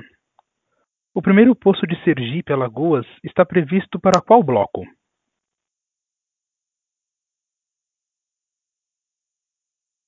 Eu vou manter a resposta aí com o Mendes, que dá um pouco, ainda não está decidido isso, ainda está em discussão, mas o Mendes pode dizer, porque nós temos uma, nove blocos na área, quer dizer, as, as, os vieses são muito diferentes um do outro, estamos avaliando, sem dúvida, é, o que, que significa, o que, que seria a melhor opção. Mas talvez o Mendes possa falar um pouco mais. Mendes, por favor. É, é essa é uma informação ainda que está restrita né, para o consórcio. A gente a, a, já, já, chegou no alinhamento muito bom em termos das prioridades, tá? mas isso ainda é uma informação que a gente não está abrindo ainda ao público em geral. Né? Mas é, é já está definido né, quais são os principais prospectos que serão é, perfurados nessa área. Né? Acho que muito, muito em breve, provavelmente, a gente vai ter alguma informação a, a, a passar em relação a que exatamente em qual bloco é, a gente iniciaria as atividades de perfuração na área.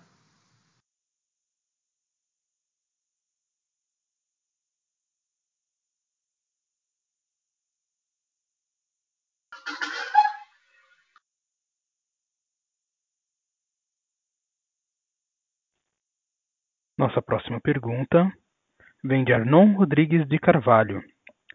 Boa tarde. Gostaria de saber se a empresa estuda a possibilidade de pagamento de dividendos semestrais. E também temos uma relacionada, que é do senhor Diogo Neves. Qual a necessidade da empresa ter tanto caixa, tendo um capex tão baixo? Por que não se distribui mais esse caixa aos acionistas? Bom, Obrigado pela pergunta de vocês, mas é óbvio, você deve saber que a companhia tem um programa de distribuição de dividendos, né? que é 15 centavos por ação anual e que nós temos implantado desde o ano de 2013, conseguimos é, é, é, todo ano, né? temos dado resultado, aliás, todos os anos, e temos distribuído é, essa, esses dividendos. Né? Nos últimos três anos, nós fizemos algumas distribuições de dividendos extraordinárias e bastante significativas, né? É, inclusive, esse ano que passou com 300 milhões de reais. E a nossa ideia é sim, primeiro, nosso caixa ele visa a manutenção da companhia e a perenidade da, do seu crescimento e dos investimentos que tem pela frente, sem dúvida nenhuma. Isto é sempre é, o que a gente se propõe, inclusive para os nossos investidores. Agora, na medida que há um excesso de caixa e que não venha a prejudicar a, a, implementação da estratégia e dos planos operacionais da companhia, sobretudo com essa visão de dois a três anos é, é, para frente, é, a gente normalmente distribui. Sim, a gente quer toda toda monetização prevista que a gente tem e que é, foi antecipada, como foi o caso, por exemplo, de, de, de da venda de Carcará, nós fizemos a distribuição. Nós estávamos é, ante, an, antecipando, obviamente, o crescimento futuro da companhia, da, da sua receita, dos seus resultados, né? e que poderão, num determinado momento, vir até a modificar a forma com que a gente faz essa distribuição, o nosso plano, né? mas hoje em dia a gente tem é, preferido fazer essas distribuições é, é, é mais extemporâneas, que na verdade já tiveram três seguidas, na medida em que o caixa atinja um nível que é o suficiente para né, a implementação da nossa estratégia e o cumprimento dos nossos compromissos. Né? Não é de, do ano, mas compromisso de dois a três anos pela frente. E a gente tem feito isso e a gente, é, a companhia procura, e o seu, o seu board também, fazer essa distribuição é, de tal forma que isso não fique puramente uma gestão só da companhia, mas ela tem que preservar a sua capacidade, sem dúvida, de investimento. E tem feito bem, e eu digo para vocês, temos sido bastante é, ousados nessa, nessa distribuição. Então, é, não se preocupem, porque sempre que houver um excesso que não tenha a, a, a preocupação é, dos investimentos de médio e longo prazo aqui, sobretudo de, de curto e médio prazo, é, nós vamos distribuir.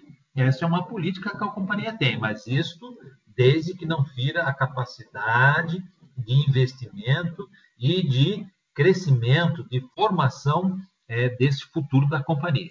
Isso está, sem dúvida, no nosso DNA e a gente quer dividir com os investidores é, todos esses ganhos adicionais e essas que a gente tem obtido.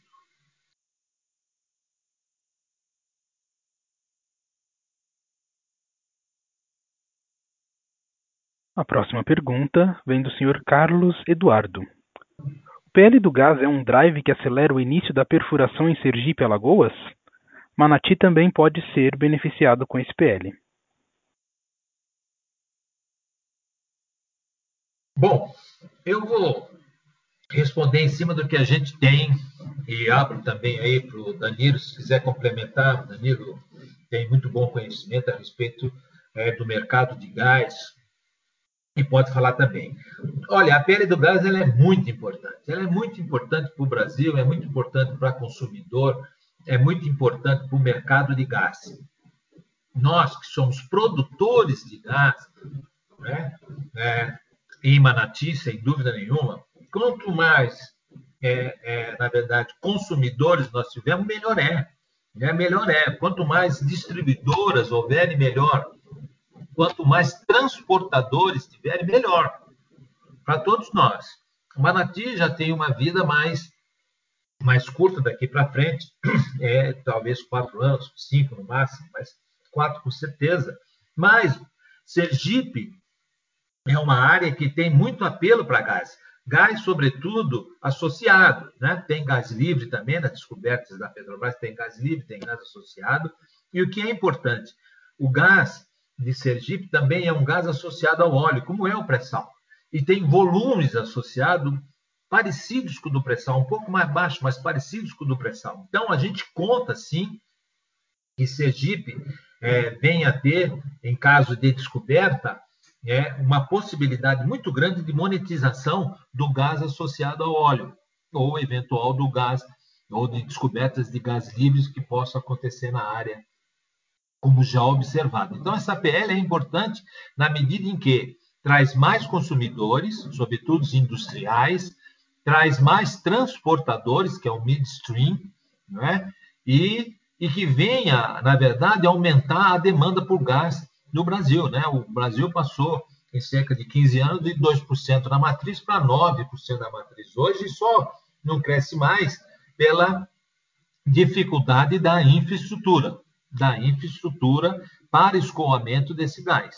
E quanto mais consumo tiver, a gente vai poder, sem dúvida nenhuma, né, estabelecer preços mais competitivos para esse gás. A gente espera que isso venha atingir, que é o grande mérito dessa PL, né? É o, o acesso aos dutos, é, é, modificação das estruturas é, é, fiscais entre estados, tudo isso vai intensificar esse consumo e nós acreditamos como acreditamos que o gás é a, a, a, o energético né, da transição, ele que vai sustentar essa transição no, nesses próximas décadas, o óleo, depois o gás e aí as outras formas de energia. Então, essa PL, se passar dentro daquilo que está se preconizando, vai ser muito bom, mas sempre olhando que nós, é, produtores, precisamos também que haja investimento na infraestrutura, não só na infraestrutura de escoamento desse gás, mas na distribuição desse gás,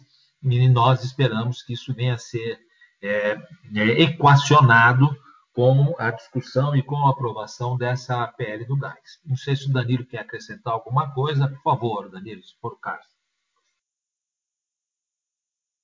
Não, Lincoln, você colocou muito bem, você colocou muito bem. A, a PL com certeza vai impulsionar o mercado de gás e isso para nossa produção em Sergipe, que é previsto uma produção relevante de gás, será ótimo. Ah, infelizmente, para Manati, não chegou tarde, porque Manati está num, num, num, declínio, né?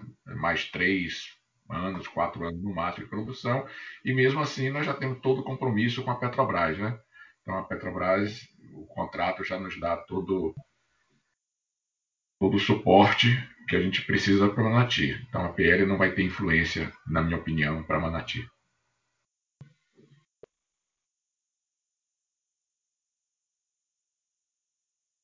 A próxima pergunta vem do Sr. Vicente Zancan Franks. Boa tarde. Pode, por gentileza, a intenção de diversificação de fontes de receita da Enalta é restrita a gás e petróleo? Ou a Enalta considera investimento em outras áreas, como energia solar, eólica, etc.? Bom, uh, Vincent, eu posso dizer que, sem dúvida, essa é uma é uma tendência que vem para todo o mercado, sobretudo a energia é, eólica associada à produção de gás. O tamanho da nossa companhia, né, ainda, e a sua diversificação de suas fontes de receita, não permite que a gente invista diretamente em fontes alternativas no momento. Nós temos muitos compromissos ainda pela frente, inclusive é, de exploração, né, e produção de petróleo, que é, consumiriam e devem consumir essas receitas. Mas a companhia já é uma companhia, ela nasceu produzindo gás. Nós gostamos do gás. O gás, sem dúvida nenhuma, é a, o nosso mecanismo de inserção nessa economia crescente é, é para uma sociedade é, de menor consumo do carbono. E a gente pretende estar nela através do gás. Sem dúvida, Nada impede que, com o futuro, a gente venha também a aplicar é, nessas fontes de alternativas, sobretudo associada à produção é, de óleo e gás. Já está acontecendo no mundo, mas com as majors, que é a geração é, eólica de energia, geração elétrica através da energia eólica, é, para o consumo dos FPSOs e eventuais infraestruturas marítimas. Esse é um bom é um bom caminho que a gente possa vir a perseguir nesse médio e longo prazo, médio a longo prazo, porque ela é uma alternativa para a geração que diminui o consumo de energéticos é, hidrogenados aí como é como é petróleo e gás e poderá é, é vamos dizer mitigar toda toda essa é, aumento da necessidade é, desses novos combustíveis. Sim, isso faz parte desse imaginário que nós temos na companhia, ainda que nós sejamos produtores de gás, que já é uma energia mais limpa, mas isso poderia vir a ser. Mas é sempre muito importante que a gente tenha um passo, que a gente tenha um caminhamento para essas coisas. Elas não podem ser de uma maneira muito drástica. A gente vê das grandes companhias é esse incremento na, na evolução das energias alternativas. Mas isso não quer dizer que a gente não se preocupe com essas energias. A gente se preocupa de uma maneira indireta. Nós temos muita atividade, muito investimento, por exemplo, na área da preservação ambiental, onde nós trabalhamos e onde a gente não trabalha. Nós temos projetos na costa amazônica, nós temos um projeto na costa do Pará, Maranhão, chamado de Costa Norte, onde a gente investe muito na preservação de manguezais. Vamos começar agora, né, que é a maior área de manguezal contínuo do mundo, essa área, onde a gente tem três blocos. Vamos começar um trabalho agora na bacia de Campos e Santos, também na preservação dos manguezais. Então, a nossa atividade, ela é também, ela incorpora a preocupação com o meio ambiente e com a transição. Né? Vai chegar ao ponto que nós vamos incorporar no nosso processo produtivo, e hoje ela já existe de uma maneira bastante acentuada, inclusive, é na preservação é, desse meio ambiente, como uma, uma reafirmação da nossa crença que né? O mar é, o nosso, é a nossa casa, nós temos esse lema e nós precisamos preservá-los. E o investimento, ele virá, sem dúvida, ao longo do tempo, e a gente imagina que poderá vir através dessas formas, é, conjuntamente, até com outras companhias que já estão investindo com muito mais músculos que a gente, investindo de uma maneira um pouco mais sistemática. Então, isso é possível do médio a longo prazo.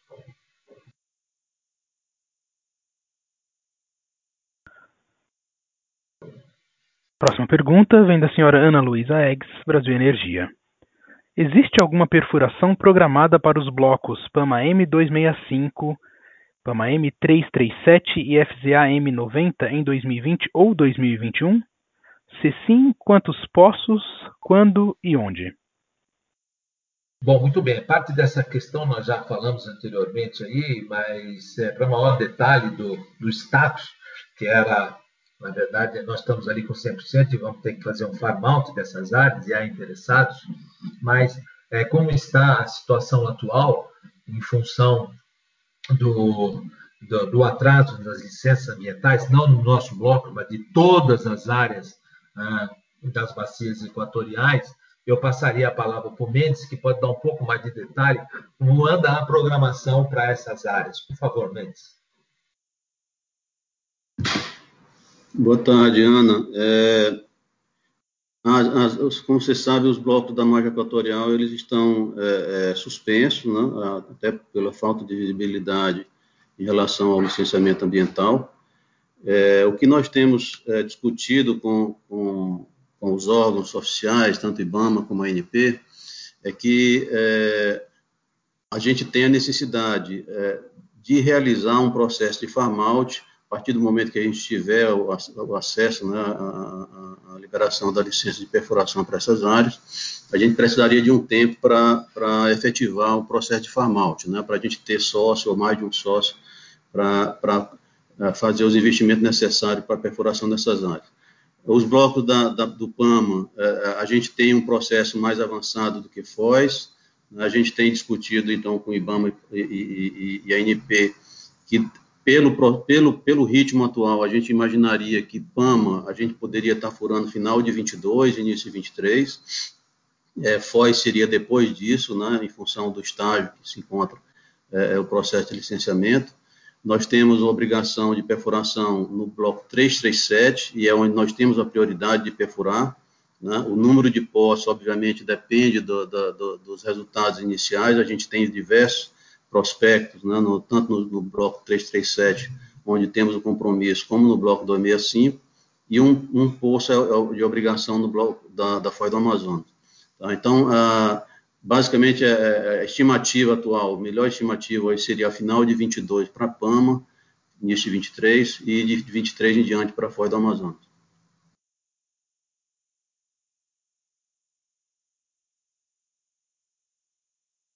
Encerramos neste momento a sessão de perguntas e respostas. Gostaria de passar a palavra ao Sr. Lincoln Menos Guardado para as considerações finais. Por favor, Sr. Lincoln, pode prosseguir. Muito obrigado. Eu queria de renovar os nossos agradecimentos a vocês pela, pela paciência que esperaram um pouquinho mais em função de algumas dificuldades que nós tivemos no início, mas acho que tudo correu muito bem. Agradecer as perguntas, agradecer o interesse é, eu acho que esse trimestre, ainda que por efeitos não recorrentes, tivemos um resultado realmente bastante é, importante, mas sem dúvida nenhuma conseguimos, estamos conseguindo é, suplantar esses problemas com algumas iniciativas que a própria companhia vem, vem tomando, sobretudo no aspecto operacional, de renegociação de contrato, a diligência é, financeira que sempre nos caracterizou e com as iniciativas que foram tomadas com relação a essa proteção é, é, de rege, de preço de Brent, ou seja, tentamos estar nessa linha para, obviamente, a, a perenização e, e, o contínuo crescimento da companhia, o contínuo crescimento dos seus, uh, da, sua, da sua receita, sobre uma base fundamentada. Nós gostamos de standards, nós gostamos dessa, dessas fundações que são importantes é, para a companhia e estamos sempre preparados para eventos é, não previsíveis como esse que aconteceu. É, todo esse histórico nosso tem nos ajudado a suplantar é, esses momentos e a gente espera, então, breve, já reinsetar é, investimentos em Atlanta, com a perfuração de Sergipe, etc., e que venham consolidar é, de uma, é, definitivamente toda a nossa posição é, dentro do cenário de óleo e gás aqui no Brasil. Né? Eu desejo a todos vocês é, é, um feliz dia, muito cuidado, obviamente, com tudo que está acontecendo externamente no nível da saúde para todos nós, e deixar é, como de hábito, a nossa área de RE à disposição de vocês é, para qualquer é, necessidade que tenham de perguntas ou de dúvidas que tenham ficado nessa nossa apresentação. Eu agradeço muito a todos que aqui estiveram, a todos que fizeram pergunta, ao nosso pessoal também, e nos pomos à disposição é, como de hábito. Um grande abraço a todos e felicidades. A audioconferência da Enalta está encerrada. Agradecemos a participação de todos e tenham uma boa tarde.